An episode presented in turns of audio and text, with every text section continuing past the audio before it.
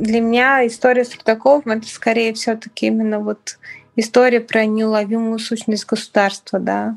То есть вот все, ты решил идти и карать виновных, но ты не можешь найти виновных, потому что никто не виновен.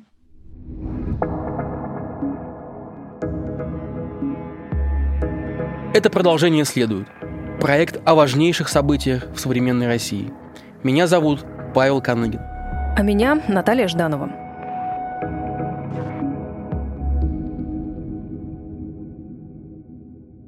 Сегодня вы услышите репортаж Елены Костюченко «Тропа войны». Его специально для этого выпуска прочитал актер Алексей Серебряков. Но перед тем, как перейти к этой истории, несколько слов о проекте «Продолжение следует». Теперь это не только подкаст, но и интервью на YouTube с участниками переломных событий, с экспертами и журналистами. Подписывайтесь на наш канал «Продолжение следует», чтобы не пропустить новые выпуски. Мы выходим каждую неделю. Все ссылки есть в описании. И еще, если вы слушаете нас в приложении Apple Подкасты, напишите, пожалуйста, нам отзыв и поставьте оценку – это поможет проекту набрать популярность и привлечь новых слушателей. «Тропа войны» — это репортаж из маленького уральского города Качканара. Я, Паш, честно говоря, впервые узнала о его существовании только из этого репортажа. А на самом деле он находится очень близко к тому городу, где родился я, на Урале, в городе Нефтекамске. Ты такой город слышал? Да, про Нефтекамск слышала. Ну вот. А про Качканар мы узнали только после этой трагедии. В этом городе в 2010 году разворачивается настоящая драма по сюжету, не уступающая Левиафану. Это вечно актуальная для России история о противостоянии маленького человека и государства. Местный житель Сергей Рудаков, потерявший руку на производстве, понимает, что государство его обмануло с выплатами. На протяжении многих лет он получал меньше, чем ему полагалось. И Сергей пытается добиться справедливости – Сначала он идет в местное отделение соцзащиты, затем в суд, а в финале происходит жуткая трагедия, которая потрясла не только Качканар, но и всю Россию. Хотя слово «потрясла», мне кажется, здесь не, не совсем точное, потому что после потрясений люди требуют каких-то перемен, каких-то реформ. Здесь ничего этого не было. Не было, к сожалению. А эти изменения и перемены как раз нужны для того, чтобы э, закон наконец начал защищать граждан. И как раз вот этого самого маленького человека, которому на самом деле нужны гарантии того, что он получит причитающееся. И самое главное, что он получит уважение. Об этом мы поговорим через несколько минут с автором материала Еленой Костюченко.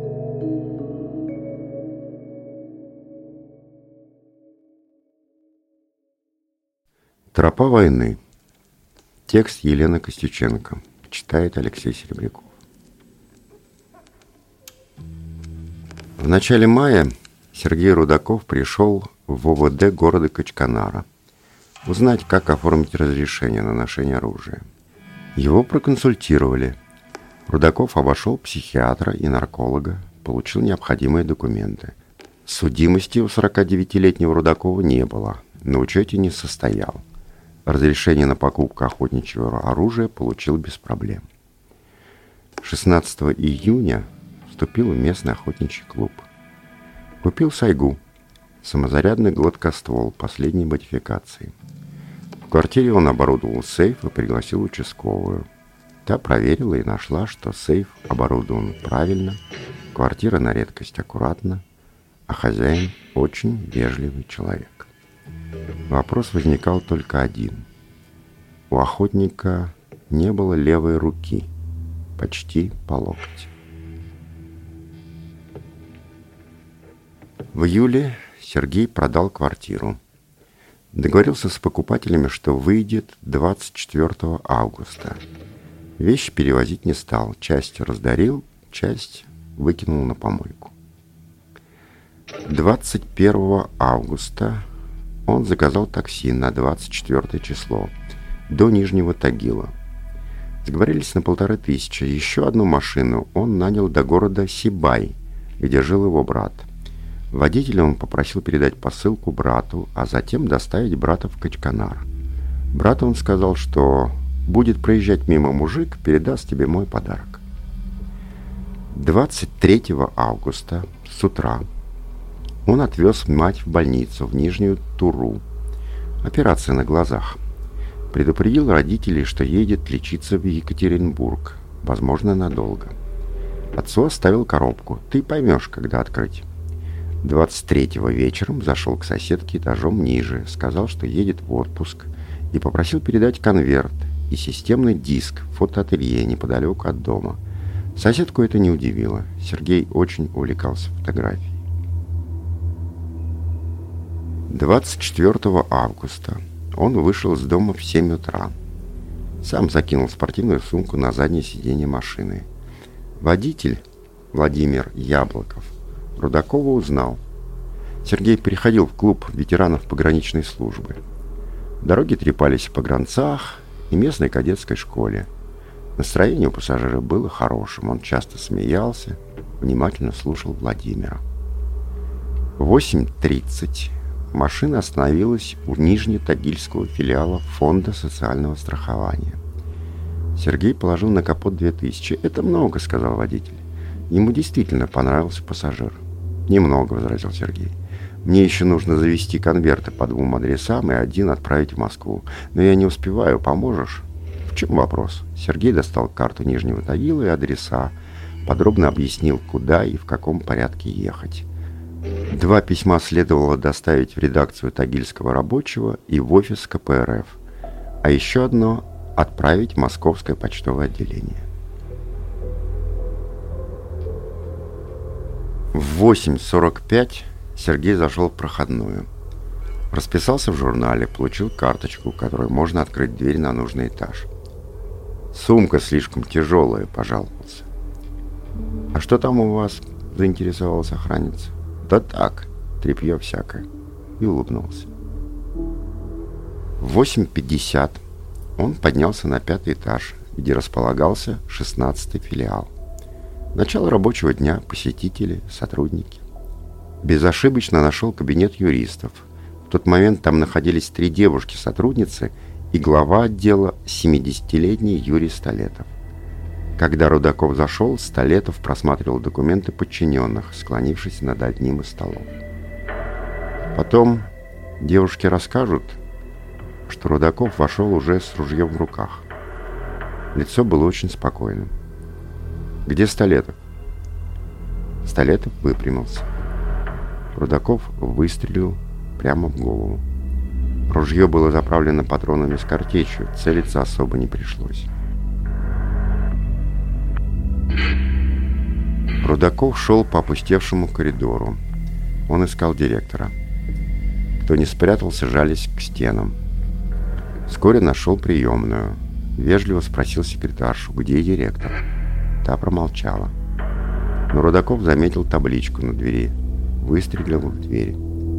Затем вошел и двумя выстрелами в живот убил главу фонда Елену Скулкину. Коридоре он поменял рожок. Затем Рудаков направился к столу для посетителей в противоположном конце коридора. Письмо было уже готово, осталось только поставить подпись и дату – на конверте Рудаков крупно написал «Властям». Подчеркнул. А затем выстрелил в себя из сайки.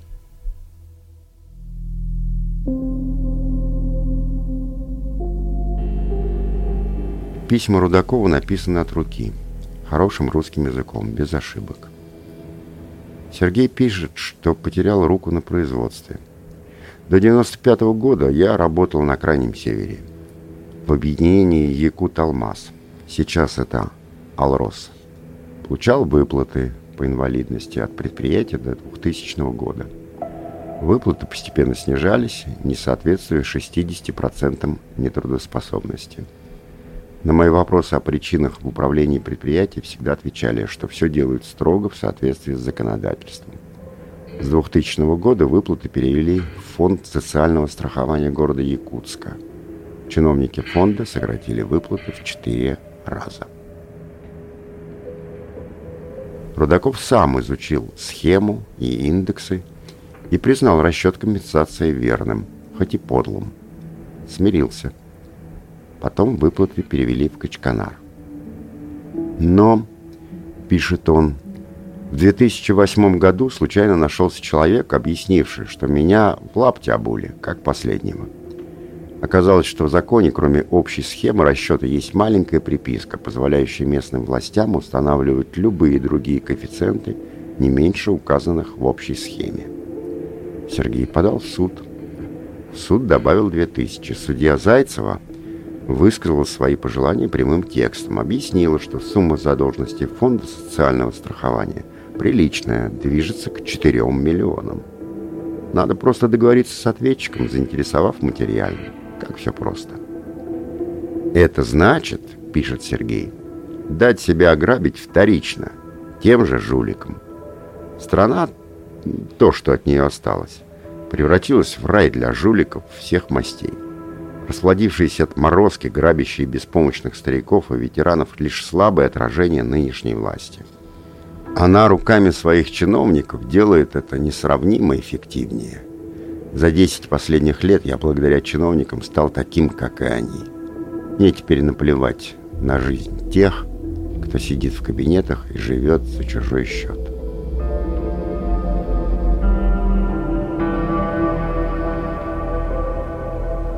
Старшему следователю Елене Леонидовне Конаревой 33 года – и 12 из них она отработала в органах дознания.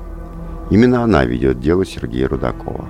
И именно она жестче всего настаивала на необходимости расследования. Мы вообще могли дело не возбуждать по 24 статье УПК за смертью главного подозреваемого. Мы уверены, что убил он.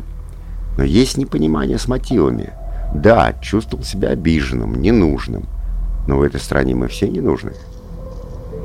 Ясно, что преступление готовилось долго и тщательно. Ясно, что планы Рудакова менялись. В письмах он пишет «Постараюсь уничтожить как можно больше тварей из фонда». Но, видимо, он решил убивать только тех, чьи имена фигурировали в переписке с фондом и в судебном процессе. Сотрудники фонда дают показания. Когда он шел по коридору, он говорил «Успокойтесь, я не буду вас стрелять».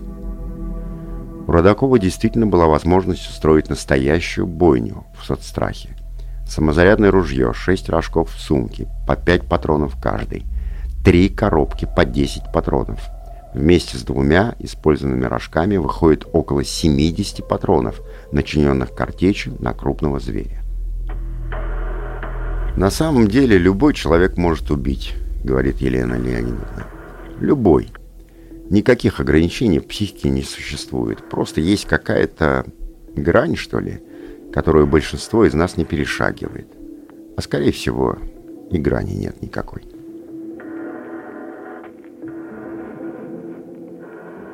Он был очень честным, добрым, заботливым человеком, говорит мать Сергея Зоя Николаевна. Он был хороший человек. Его довели. В коробке оказались 50 тысяч наличными, документы, сберкнижка на имя матери. Туда он перевел деньги с продажи квартиры. Письмо, такое же с небольшой припиской. В какое похоронное агентство обратиться. О своих похоронах он умудрился договориться с хозяином агентства заранее. Просил, чтобы родители на похороны не приходили. Пошли, конечно. В голосе родных, рассказывающих о Сергее, чувствуется искренняя, пусть и замутненная горем, гордость. Биография Сергея до двойного убийства и самоубийства действительно выглядит безупречной. Отличник в пятом классе спас тонущую девочку, училище по престижной здесь специальности помощник машиниста, отличник советской армии, работа на севере. И когда руку потерял, Быстро перестал пить. Через Москву выбил себе водительские права. Работал, где брали. Сам сделал ремонт в квартире. Мечтал о собственном доме. Качканар город маленький, все на виду друг у друга. А Сергей не отзывается плохо никто. Письмо Рудакова перепечатали все городские газеты. И теперь качканарцы с удовольствием цитируют «Вместо капиталистического рая народ получил иго власти жуликов и аферистов разрушивших и разворовавших страну, продолжающих ее грабить. В первые минуты после расстрела пошла ложная информация, что расстрел был в пенсионном фонде Кончканара. И мэр позвонил главе фонда Татьяне Степановне Грошевой. Рудаков недолгое время был ее личным водителем. Я не верю до сих пор. Он интеллигентный мужчина, светлая голова, таких немного. Музыку мы слушали одинаковую. А самое жуткое, что я всех понимаю, и его понимаю, и работников соцстраха. Они же не могли ничего сделать. Это система, понимаете? А мы такие же, как вы. Мы выживаем. 1 сентября и сотрудницы мои детей в школу со слезами собирают. Не на что блузку купить. У меня, главы фонда, зарплата 20 тысяч, а мне уже 54 года. Жизнь человеческая здесь давно обесценилась и не стоит ничего. Мы тоже никому не нужны. Нам тоже страшно. Продолжение следует.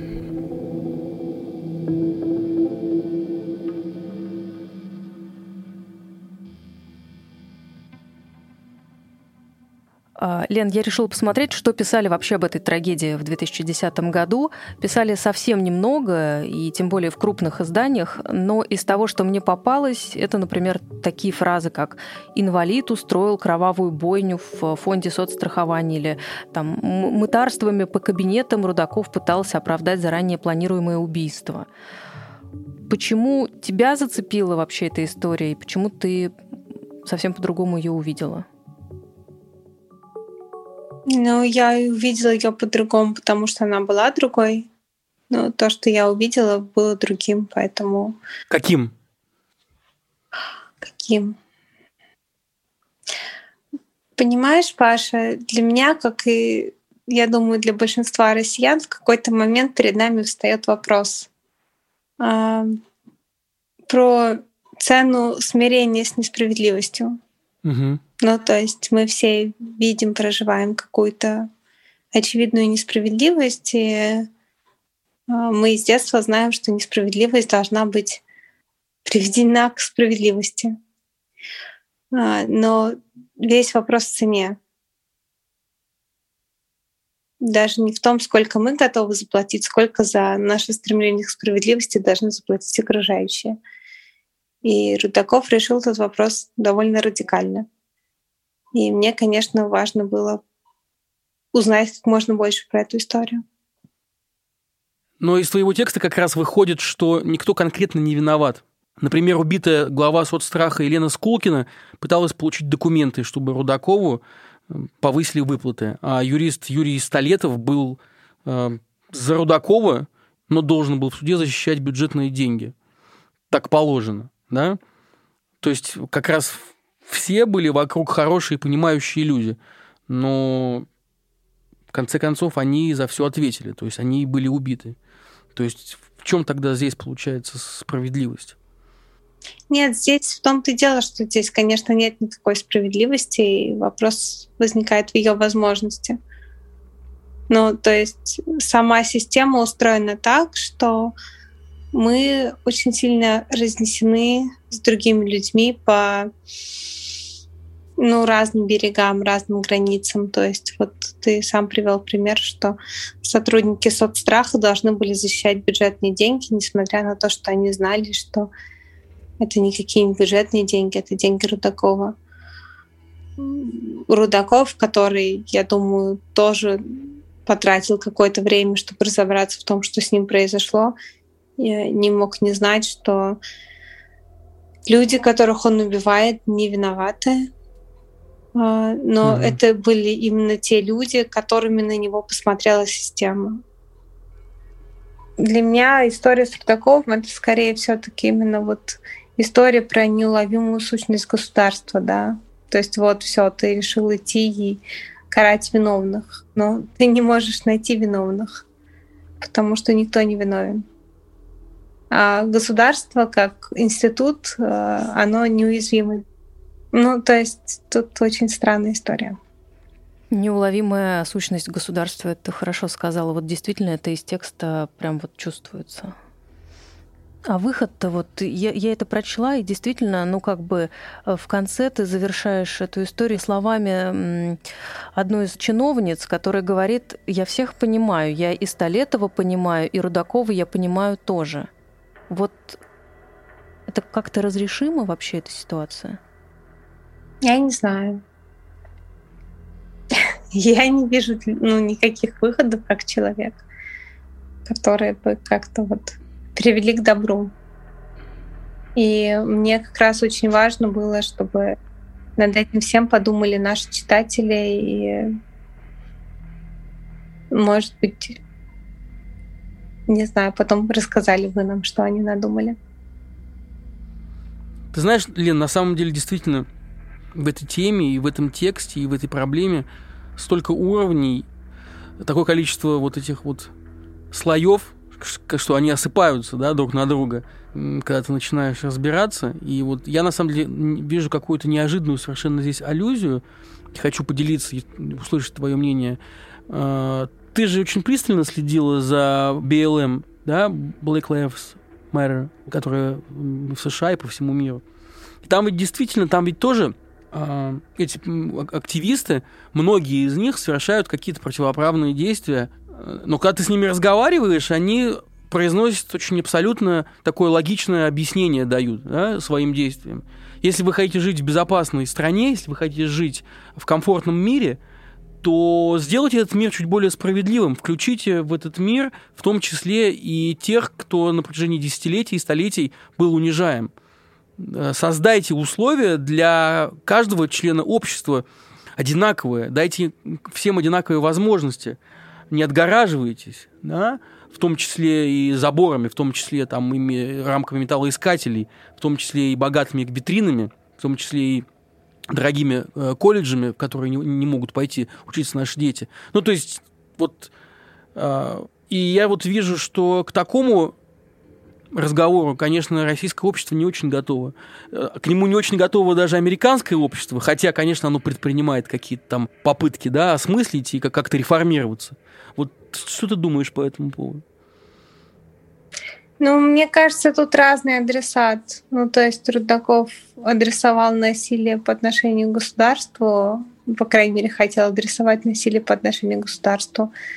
А, активистов Black Lives Matter а, адресуют насилие по отношению к обществу, то есть как бы к нам, молчащим, э, тех, кого устраивает текущее положение дел. Black Lives Matter больше верят в общество как таковое, чем Рудаков верит в российское общество. Ну, то есть очевидно. Оно для него даже не является адресатом. То есть он даже не рассматривает его как какого-то актора.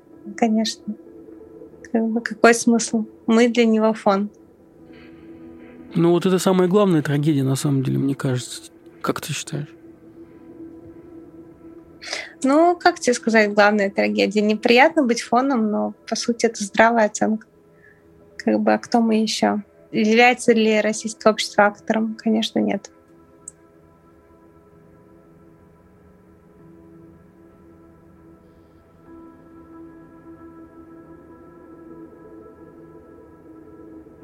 Если вы хотите прочитать репортаж Елены Костюченко «Тропа войны», ссылка есть в описании. Там же вы найдете ссылки на наш YouTube и Telegram-каналы. Мы есть во всех приложениях с подкастами. Это Apple, Google, Яндекс.Музыка и Spotify. А еще слушайте нас по пятницам в эфире «Эхо Москвы». Этот выпуск для вас провели Наталья Жданова и Павел Каныгин. Спасибо за участие Елене Костюченко и Алексею Серебрякову.